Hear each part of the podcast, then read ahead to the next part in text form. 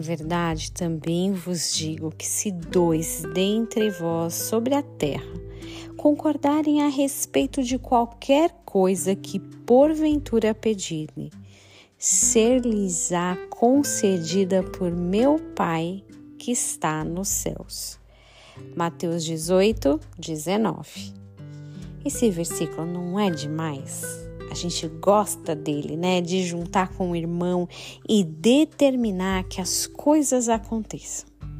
Mas o mais legal é o contexto que essa mensagem foi extraída. Veja só o que fala o verso 15 desse mesmo capítulo, só uns versículos an antes desse que eu li agora. Se teu irmão pecar contra ti, vai arguí-lo entre ti e ele só. Se ele te ouvir, ganhaste teu irmão. Se ele não te ouvir, toma contigo uma, duas pessoas, para que o depoimento de duas ou três testemunhas, toda a palavra se estabeleça. A história toda começa com perrengue entre irmãos. É, isso existe também.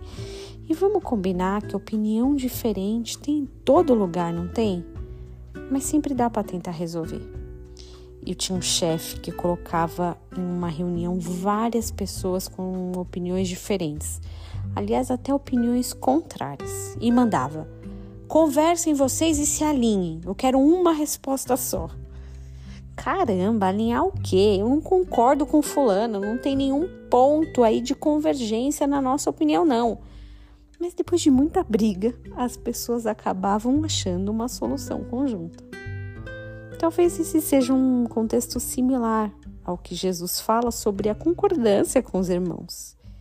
Se mais do que entender, respeitar, ser educado, a gente conseguir convergir ou concordar, então nossas orações vão ser ouvidas.